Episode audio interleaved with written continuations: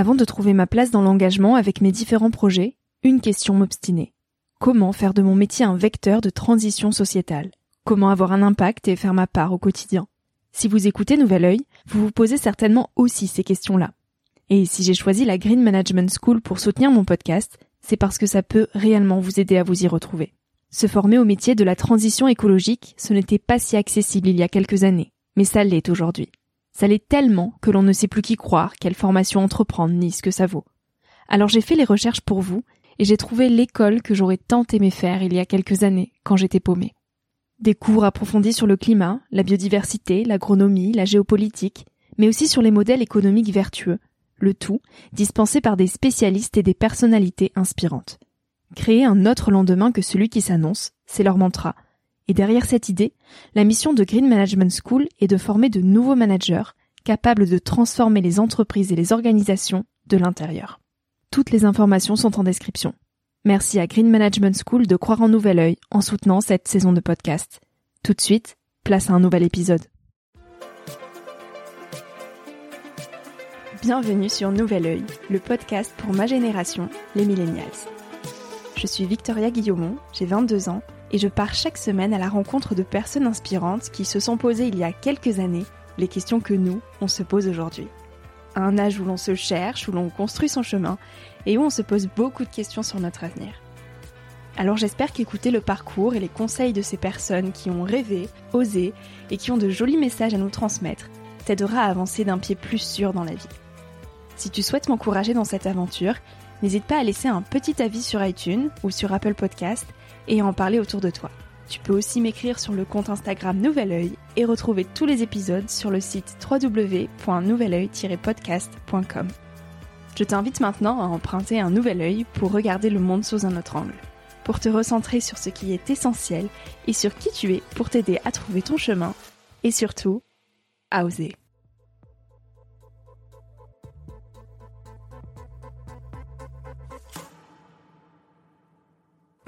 Il y a toujours un doute de qu'est-ce que je suis réellement capable. Quand on est arrivé assez loin, on n'a plus peur. Et je pense que j'avais besoin d'aller euh, jusqu'à cet extrême-là pour savoir que je pouvais. Je sais que si j'ai envie, je peux partir à tout moment. Rien ne m'arrête. Plus tard, soit tu fais euh, un truc que tu aimes bien faire, soit bah, il faut que tu gagnes beaucoup d'argent pour pouvoir faire ce que tu aimes. Mais dans ces cas-là, tu feras ce que tu aimes euh, un peu moins de temps. Et c'est un choix. On lui dit que c'est dangereux, que ça n'est pas possible, que c'est trop compliqué, farfelu, fou, risqué. On lui dit qu'elle n'ira pas plus loin que le périphérique parisien. Elle répond qu'il ne faut pas avoir peur de réaliser ses rêves, alors elle part, un peu inconsciemment. Quatre mois plus tard, elle arrive à Vladivostok, en moto. Cette moto avec laquelle elle sillonne le monde pour questionner la liberté. En presque 11 ans, Mélusine Malander aura finalement exploré 5 continents et traversé plus de 50 pays. Elle est devenue un emblème de l'aventure féminine en France et une des rares femmes dans le monde à briser les préjugés pour réaliser des expéditions solitaires à moto. Mélusine nous parle aujourd'hui de liberté, d'aventure, d'humilité, de l'importance de se confronter à l'inconnu et aux difficultés qui nous déstabilisent parfois. Cet épisode est une incitation au voyage, à la prise de risque, à bousculer les barrières et surtout à croire en ses rêves plus fort encore. Chouette, on y va? Parfait, on y va. Salut Mélusine. Bonjour. Je suis enchantée de pouvoir te rencontrer aujourd'hui à Paris. Bah, merci. Pour qu'on parle d'aventure. euh, Mélusine, tu es une exploratrice, aventurière, motarde, humaniste, féministe, rêveuse, curieuse. tu parcours le monde euh, majoritairement à moto depuis 11 ans et tu es une des rares femmes à intégrer la Société des explorateurs français en 2015 ce goût du voyage, il te vient de très jeune, euh, parce que depuis toute petite déjà, tu voulais être euh, hôtesse de l'air, je crois. Tout à fait. Quelle petite fille tu étais quand tu avais 7 ans? Euh, 7 ans? Ah, je, crois, que quand j'avais 7 ans, euh, j'allais très bien. J'étais une petite fille pleine d'énergie, qui faisait pas mal de vélo. J'habitais une maison dans les Landes qui avait pas de barrière. On avait un cheval. On vivait pas très loin de la mer, donc on allait souvent à la mer. Ma mère nous emmenait souvent là-bas.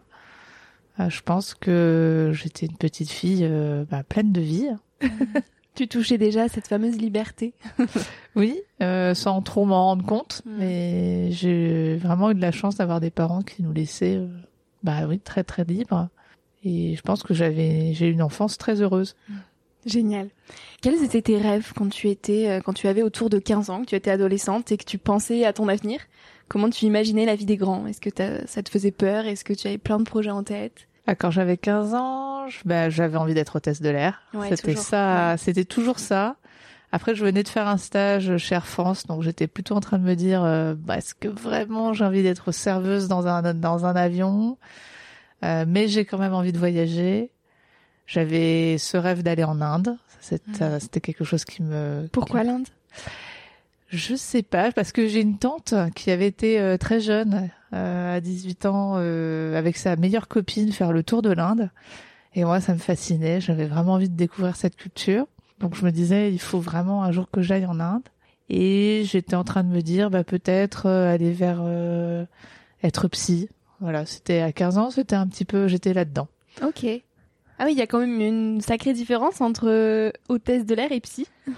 Euh, oui. mais c'est ouais, c'est deux choses différentes mais qui sont complémentaires dans ce que je suis. C'est-à-dire que j'adore voyager et donc c'était ce que m'apportait être hôtesse de l'air. Prendre soin des gens aussi, s'en s'en occuper et psy, c'est aussi s'occuper des gens et Mhm. les écouter et, et comprendre l'humain. Euh, c'est ce qui me fascinait assez. Pourquoi ces gens font ces choses-là de cette manière-là? Enfin, On fait pas les choses de manière anodine. Et ça me posait déjà question à cet âge-là. Et donc pour concilier toutes ces euh, passions, quelles études tu as choisi de faire? Et ben carrément autre chose. Euh, j'ai fait des études de stylisme. Je suis arrivée en stylisme, mais je me suis assez vite spécialisée en costume de scène.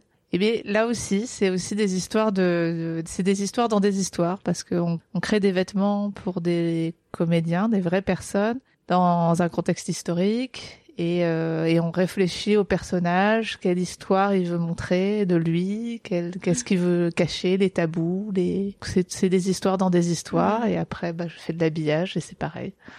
Un Donc peu- toujours cet attrait pour l'humain. ouais, je crois ouais. Et dès tes 18 ans, tu tu t'es engagé dans des missions humanitaires à l'étranger. Qu'est-ce qui te plaisait dans, dans cette idée d'aller faire de l'humanitaire? Je pense que c'était le fait de mélanger à la fois le voyage lointain et puis le côté utile. J'avais envie de me sentir utile. Probablement, je pense que j'étais pas si utile que ça, mais en tout cas, ça m'a fait grandir. Ça a été quoi ta première mission? Et où? C'était au Togo. J'avais ouais, 18 ans et c'était donner des cours d'anglais et faire un verger. Autant dire qu'ils pouvaient le faire eux-mêmes, mais euh, mais bon voilà, ça, fait partie de l'échange.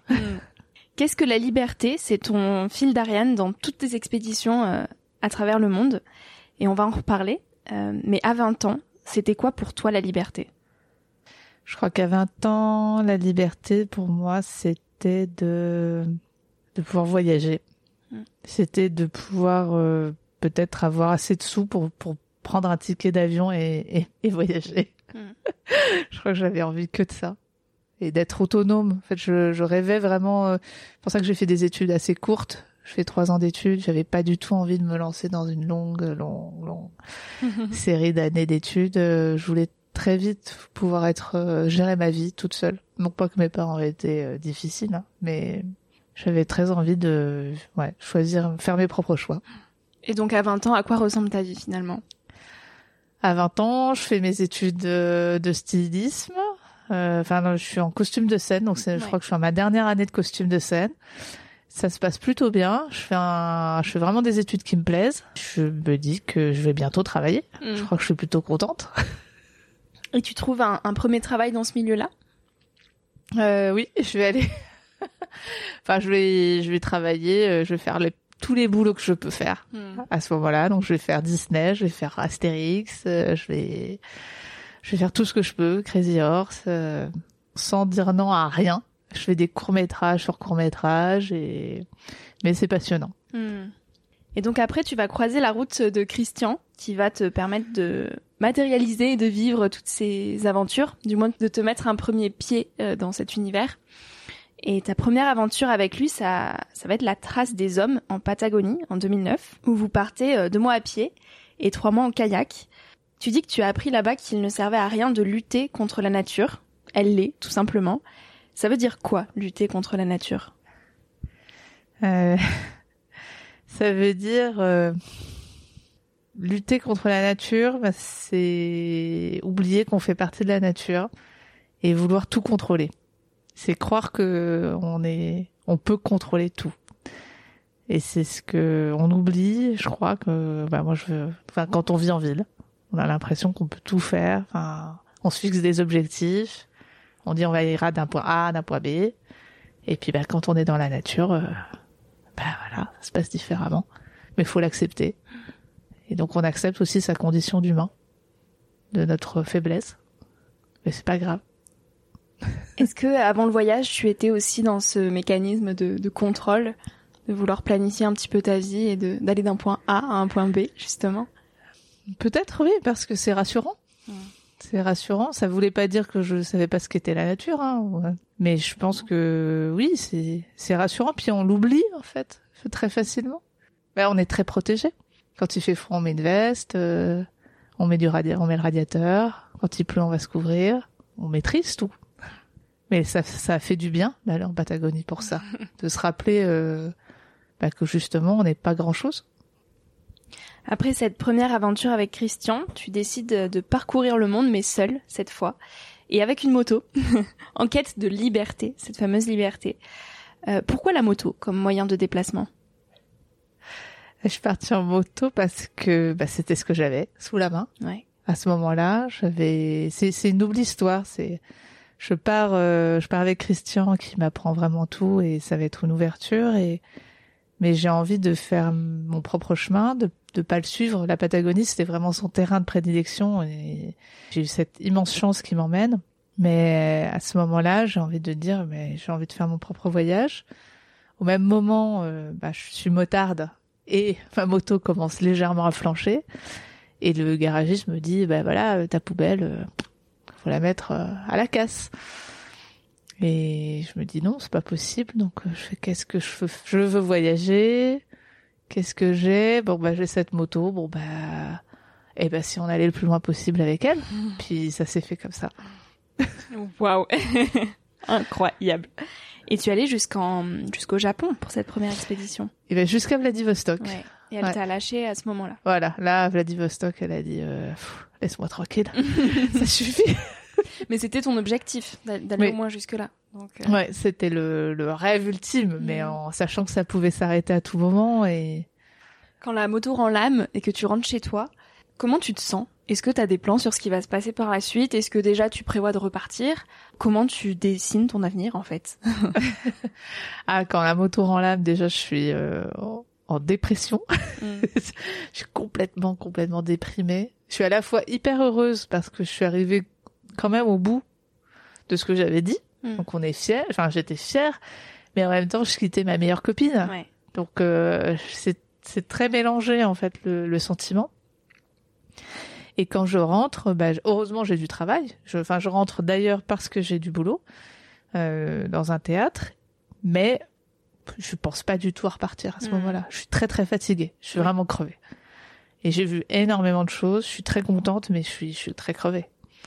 Est-ce que cette fatigue, tu la ressentais pendant le voyage? Est-ce que euh, justement l'enthousiasme des rencontres, de tout ce que tu découvrais, cachait cette fatigue? Ou est-ce que euh, au fil des jours, quand même, tu sentais que ça tirait un petit peu?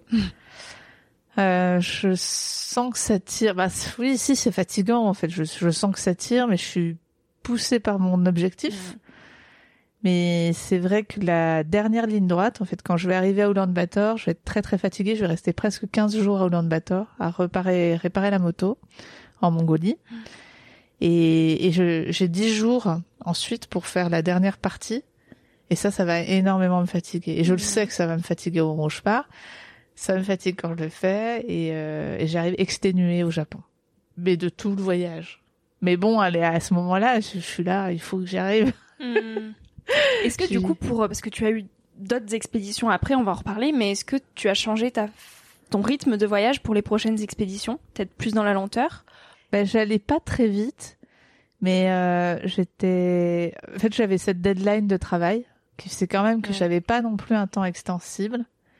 Et puis j'avais vraiment euh, une sorte de cette mission que je m'étais donnée de dire mais quand même il faut qu'on y arrive. Et puis je passais mon temps à la réparer. C'était c'était assez fatigant donc c'était génial parce que tu rencontres toujours quelqu'un. Et puis je me suis pas exactement rendu compte de cette fatigue. À Ulaanbaatar j'étais très très fatiguée mais il m'a fallu vachement de temps pour euh, me rendre compte que voyager bah c'est pas tes vacances. Oui c'est vrai que souvent on, on, on, allie voyage et vacances alors que le voyage, le vrai voyage, quand on n'est pas dans un hôtel, c'est hyper fatigant. Voilà, et ça je l'avais pas forcément pensé sur. Le... bien sûr qu'on était parti en Patagonie et ça avait été fatigant aussi, mais euh, mais mais on l'oublie quand même. Et donc après ça, c'est vrai que je vais euh, m'octroyer des week-ends de vacances, mais il me faudra encore d'autres experts pour vraiment apprendre à dire mm. oh là là là. Il faut t'arrêter avant que tu fasses euh, que tu craques. Mm. parce que surtout que là encore euh, bah tu rencontres des gens puis en fait c'est extrêmement enfin oui c'est exténuant parce que je change de pays tout le temps. Je change de manière de faire de culture de langue de d'argent. Faut à nouveau tout réapprendre tout le temps. Et au fur et à mesure des voyages j'ai commencé à poser la question de la liberté et là, j'ai commencé à poser des questions qui étaient compliquées, donc avoir des réponses qui étaient plus difficiles. Et là, il fallait l'absorber en mm. plus de tout le reste. Mm. Donc là, il fallait du temps. En septembre dernier, tu as publié ton premier livre, Les Voies de la Liberté, justement, qui raconte trois de tes expéditions. Donc la première, euh, Back to Japan, où tu as fait 22 500 km de Paris à Vladivostok. Vladivostok Vladivostok. Euh, les routes persanes de Paris à Paris en passant par l'Iran jusqu'au Kyrgyzstan. Et les grands lacs d'Afrique, 15 000 km d'Addis Abeba, Abeba, je vais y arriver, jusqu'à Dar el Salam. Et dans ce livre, tu dis de ta première expédition seule que cette aventure est bien celle dont j'avais besoin, celle que je recherchais. Qu'est-ce que tu recherchais dans une telle aventure? Moi-même. Je crois que je, je, cherchais moi-même, je crois que je cherchais à aller au bout de mes limites hmm. et de vraiment savoir de quoi j'étais faite. Il y a toujours un doute de qu'est-ce que je suis réellement capable. Et quand on est arrivé assez loin, on n'a plus peur. Hmm. Et je pense que j'avais besoin d'aller euh, jusqu'à cet extrême-là pour savoir que je pouvais. Et c'est vrai que maintenant, euh, je sais que si j'ai envie, je peux partir à tout moment. Rien ne m'arrête. Et rien que le fait de le savoir, c'est extrêmement apaisant. Donc tu n'as peur de rien aujourd'hui? Je dirais pas ça. Mmh. J'ai toujours des peurs et heureusement parce que c'est ce qui fait aussi le la vigilance. Mmh. Mais j'ai plus les mêmes peurs qu'avant, qui étaient des peurs euh, pas raisonnables en fait, enfin, fondées sur rien je suis capable d'analyser mes peurs et de faire la distinction et d'essayer de réfléchir à déjà de les organiser par euh, importance et puis d'essayer d'y répondre de manière euh, mais m'accapare moi mon énergie. Ça te propulse plus que ça ne te limite. C'est ça, ça me limite pas. OK. De cette expédition, tu dis aussi que c'est une aventure dont le sel est inconnu, le risque, la souffrance, le bonheur et la liberté. Est-ce que inconnu, risque et souffrance sont intrinsèquement liés au bonheur et à la liberté. C'est très philosophique, hein. Mais ça m'a fait réfléchir quand j'ai lu cette phrase. Je me suis dit, mais euh, est-ce qu'on a besoin de se confronter à l'inconnu? Est-ce qu'on a besoin d'être dans le risque et dans la souffrance pour toucher à une certaine facette du bonheur et de la liberté? Est-ce qu'on est obligé de passer par ça ou pas, quoi? Dans liberté, il y a le fait de connaître ses limites. Et si on va pas toucher ces limites-là, donc forcément à un moment donné être dans une forme de souffrance ou de voilà de, de se mettre dans du dur, ça peut être compliqué en fait. Pour moi le c'est l'ultime choix en fait, c'est le choix où tu où tu fais tes choix pour toi et tu sais pourquoi tu les fais et ça a été dur. Et du coup quand on fait ses choix, on le fait avec vraiment une grande conscience hmm. de pourquoi on va dans cette direction-là plutôt qu'une autre. Parce qu'on sait ce que ça coûte. Parce que c'est ça aussi euh, la vie. Il y a des coups à tout hmm. qui sont positifs ou négatifs, mais il y a que quand on les fait soi-même que vraiment on, touche cette liberté-là. C'est pas quelqu'un qui nous l'a imposé. Je dis ça maintenant, peut-être ça changera plus tard. Mais et donc forcément, ça va avec euh, peut-être un renoncement ou une souffrance ou un dépassement de peur ou un dépassement de soi parce que la liberté, c'est ça, c'est euh, faire des choix responsables. Et donc du coup, bah, il passe forcément par quelque chose qui peut être un peu douloureux. Et aussi, il y a une forme d'inconnu. Sinon, bah, on fait toujours euh, ce qu'on connaît. Enfin, pour moi, le, cette idée aussi de liberté ou de bonheur, bah, c'est, euh, en tout cas dans mon cas, mmh, mmh. parce que le bonheur peut être différent pour quelqu'un d'autre. Mais dans mon cas, il passe aussi par une forme d'enrichissement et de découverte, et donc forcément à un moment donné d'inconnu, où on ne sait pas où on va. Donc cet inconnu, finalement, tu nous inviterais plus à, à y aller, à foncer dedans plutôt qu'à le réfuter Souvent quand on connaît pas, on a peur, on se met une barrière, on se dit ok, je reste dans ma zone de confort, je vais pas aller voir ce qui se passe là-bas. Et toi, tu nous inviterais justement à aller creuser cet inconnu? Oui, parce que c'est comme ça qu'on apprend. Oui. Parce que sinon, on n'apprend jamais rien et on reste sur une zone de confort et et on n'apprend pas sur soi non plus, mais c'est un risque. Aller vers l'inconnu, bah, c'est se heurter à quelque chose qu'on connaît pas, qui peut être difficile aussi. Mais je pense que ça fait davantage grandir, et je crois même que c'est quelque chose dont on a besoin. Oui. L'humain, il est fait pour explorer, il est fait pour découvrir, il est fait pour se nourrir de choses différentes. Sinon, il végète. On a besoin, comme on a besoin de rencontrer des gens, et c'est pas sauter dans le vide l'inconnu. Oui. L'inconnu, c'est parler à quelqu'un qu'on connaît pas. C'est goûter un plat qu'on connaît pas. C'est ouvrir un livre qu'on ne connaît pas. C'est ça l'inconnu. Pas des trucs euh, de malade, hein. Mm. Donc oui, j'invite les gens à aller vers l'inconnu. Quand on arrive sur ton site, on tombe sur une phrase "On ne naît pas libre, on le devient". Comment on devient libre? Justement, en allant vers l'inconnu. Ah ouais, voilà. La boucle est bouclée. La boucle est bouclée. Tu dis qu'au fur et à mesure de tes expériences et rencontres, tu as réalisé euh, à quel point on pouvait être proche malgré euh, nos différences culturelles. Qu'est-ce qui nous rapproche au final? Ce qui nous rapproche, c'est que on aime rire, on a peur, on a des colères, on a des joies, on a des curiosités. Euh, tout ça peut s'adresser, je dirais presque, à, en tout cas aux humains. Mm. Je pourrais même presque l'étendre aux mammifères. Ça, ça nous rapproche. Maintenant, oui, culturellement, bah, quand on vit, euh, quand on a été élevé au Japon ou quand on ou à Mexico ou en France, bah, on a eu d'autres apports culturels qui font qu'on peut penser la vie différemment. Mais euh, voilà, quelqu'un qui se vautre devant nous, ça fait rigoler tout le monde. euh, on a tous besoin d'un câlin. Oui. Euh, on a tous besoin d'interaction sociale et on a tous éprouvé à un moment donné un manque ou un sentiment de liberté. Donc ça nous unit tous. Il y a une question que j'aime bien poser souvent, c'est cette question de l'amour. Euh, et toi qui as traversé plein de pays différents, qui a pu être confronté à différentes façons de, de vivre et de concevoir l'amour, comment tu définirais ce que c'est? L'amour. L'amour, c'est quand enfin aimer quelqu'un, je dirais plutôt ça, c'est c'est l'aimer euh, pour ce qu'il est et pour ce qu'il euh, peut devenir et pas euh, pour ce qu'on a envie qu'il soit. Et accepter l'autre tel qu'il est sans que ce soit périlleux pour soi, sans s'oublier soi, parce que c'est pas ça non plus l'amour de, de, de, de dire bah tiens, il y a que lui qui compte, enfin que l'autre qui compte. Mais c'est vraiment voir l'autre avec ses défauts et ses qualités tel qu'il est et sans s'imaginer autre chose en fait et l'accepter comme tel. Quand on aime euh, bah, son enfant, on peut parler de ça, c'est euh, l'accompagner dans dans ce qu'il va devenir, mais accepter que c'est pas, il est pas à nous. Et euh, c'est ça aimer quelqu'un en fait. Ouais, c'est comme ça que je le vois. Hmm je crois que c'était au cours de ta deuxième expédition, celle des routes persanes, tu as décidé de prendre avec toi une caméra et, d'aller poser euh, une même question à chaque euh, personne que tu croisais sur ta route, qui est c'est quoi pour vous la liberté? En quoi, euh, en quoi les réponses de ces personnes t'ont touché?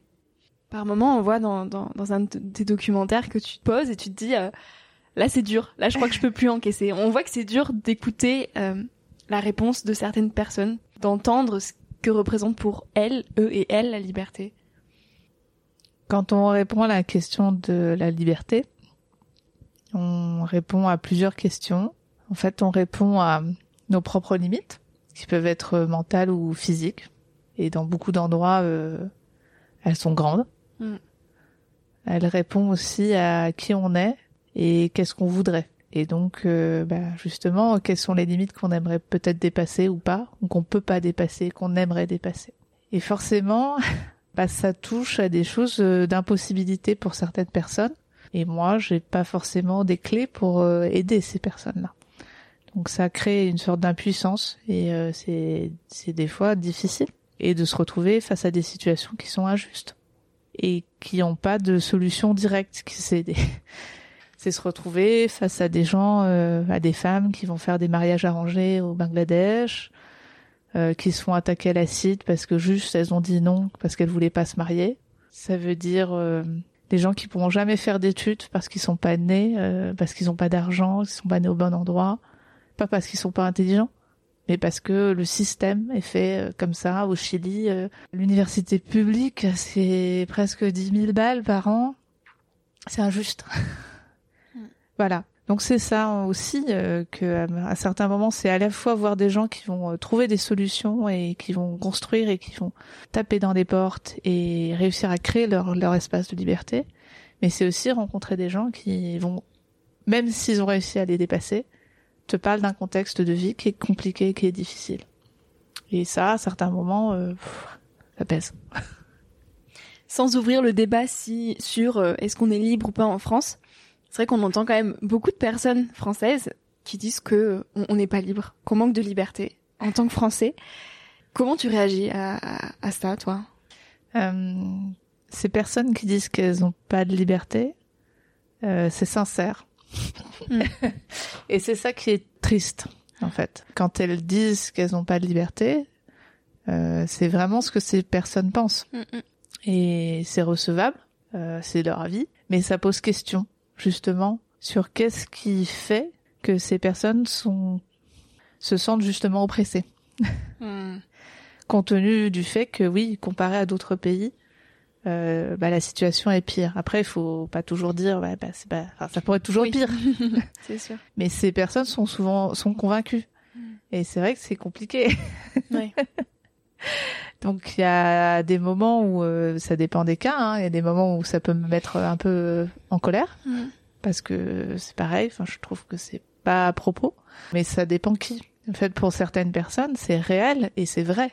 Leur vie n'est pas facile et le spectre de possibilités est compliqué bah, c'est difficile quand on gagne le SMIC parce que même en France on a des gens qui sont pauvres ou qu'on est battu par son mari ou mm que on a euh, trois gamins qu'on veut se séparer et puis qu'on trouve pas un logement. Bah oui, il y a des difficultés de liberté mm. et elles sont réelles. Même en France, oui, on peut avoir des problèmes de liberté et puis après on, en fait on a énormément de pression sociétale chez nous. Mm. euh, sur ce que quelqu'un doit faire, une femme doit faire ou un homme doit faire.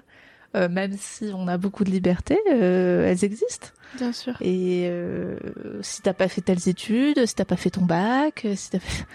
En fait, il y a plein de barrières mentales qu'on nous met depuis mm. qu'on est petit et, elles existent. Donc paradoxalement, bah effectivement, il y a des moments, bah voilà, il peut manquer de la liberté. Oui, oui, tout à fait.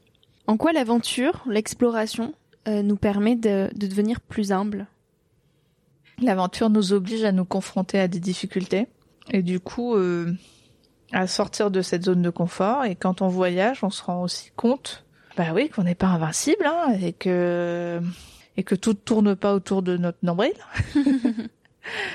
Ça nous pousse et à rencontrer d'autres gens qui vivent pas forcément dans des situations, euh, enfin de notre entourage. Donc justement sortir de, de ce cadre de peut-être de tous les gens qu'on a l'habitude de voir, qui vivent peut-être bien donc de se retrouver avec d'autres gens et de relativiser par rapport à, ce, à notre situation. Est-ce qu'on a vraiment besoin de ça? Est-ce que est-ce que j'ai besoin d'aller faire les soldes euh, dans des magasins euh? Voilà, ce genre de choses. par exemple. par exemple. euh, ce podcast, il s'adresse principalement aux jeunes d'aujourd'hui. Quels conseils tu voudrais leur donner à ces jeunes? Essayer. Je crois qu'il faut essayer de faire les choses euh, qu'on a envie de faire pas forcément écouter euh, des conseils négatifs. Je pense que si si on a une idée, quelque chose dans le dans la tête, il faut l'essayer. Il faut essayer de de faire euh, partir. Il n'y a pas de surtout à notre époque où rien n'est tracé. Mm. Essayer d'être positif dans dans ses rêves en fait. Il y a des rêves plus compliqués que d'autres. Ah, c'est sûr que là j'ai 40 ans, je voudrais être astronaute, ce serait plus compliqué. Mais je pense que souvent notre propre barrière c'est soi-même. La chance de justement être dans, dans un pays, bah, en ce moment c'est oui, c'est sûr que c'est plus difficile, mais quand même. Non, faut faut faut y aller pas à pas. On n'est pas obligé de tout de suite aller à Vladivostok. Hein. Bah oui. mais euh... mais non non, voilà, partir. Mm. Voilà. C'est bien.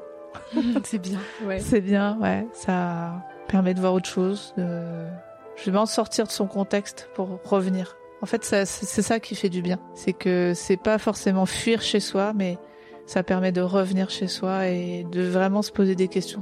Et en fait, c'est pas grave si on va dans dans un chemin et puis on change après.